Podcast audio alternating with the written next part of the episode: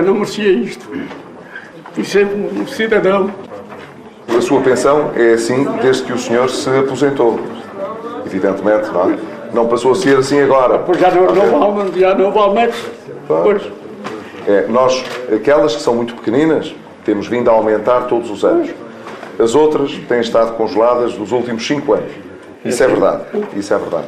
A minha vida não, para mim não conta nada. Vítor, que reflexos podem ter as emoções de Francisco lá em casa? Podem ter dois tipos de reflexos. Poderão ter mais, mas, mas nesta dialética das, das visões que nós temos em relação a coisas que têm impacto em nós, uh, pode ter um, é evidente tem a ver com o nosso ângulo de interpretação, com o nosso esquema de referência e também com os nossos preconceitos, como é bem evidente, porque nós muitas vezes lemos as coisas à luz da nossa, da, dos nossos esquemas de referência.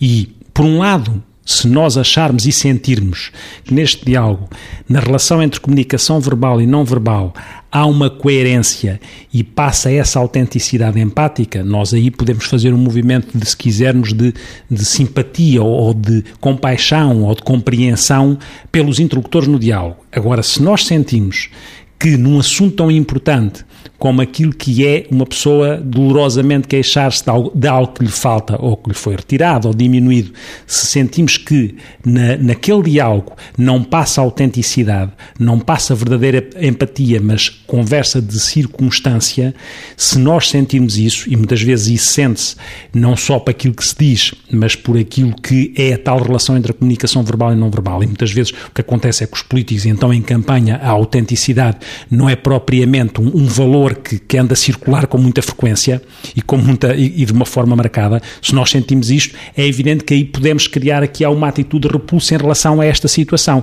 E, portanto, esta dialética vem muito daquilo que é a autenticidade que pode passar e da capacidade que nós tenhamos de ler isso em função dos nossos esquemas de referência mais ou menos preconceituosos. Que reflexos podem ter as emoções de rua lá em casa, Margarida? Para mim, as emoções de rua de uma pessoa já com alguma idade que está, no fundo, com esta tristeza e com esta amargura evidente, eh, remetem para uma coisa que me preocupa profundamente, que é uma pessoa já com alguma idade que espelha. Eu preferia nem falar do ponto de vista do lado de quem são os políticos que interagem com esta pessoa, porque facto eh, eh, eu olho para esta pessoa e sinto a desesperança e sinto o desespero. E quando estas duas coisas estão juntas, numa pessoa que não sabe, quer dizer, nenhum de nós sabe quanto tempo tem para viver, mas com mais probabilidade, uma pessoa mais velha terá menos tempo para viver.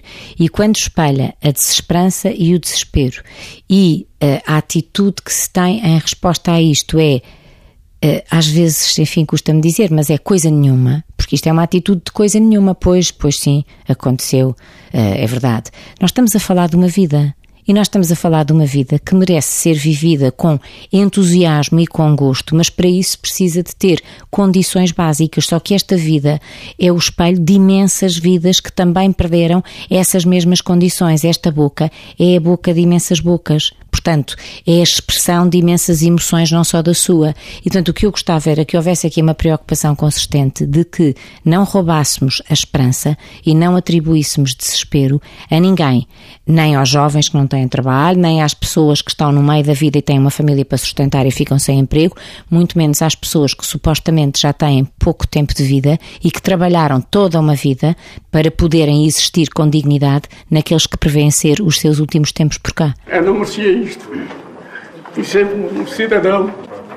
A sua pensão é assim desde que o senhor se aposentou. Evidentemente, não é? Não passou a ser assim agora. Pois já não, não vale, já não vale mais. Pois. É, nós, aquelas que são muito pequeninas, temos vindo a aumentar todos os anos. As outras têm estado congeladas nos últimos cinco anos. Isso é verdade. Isso é verdade. A minha vida, não, para mim, não conta nada.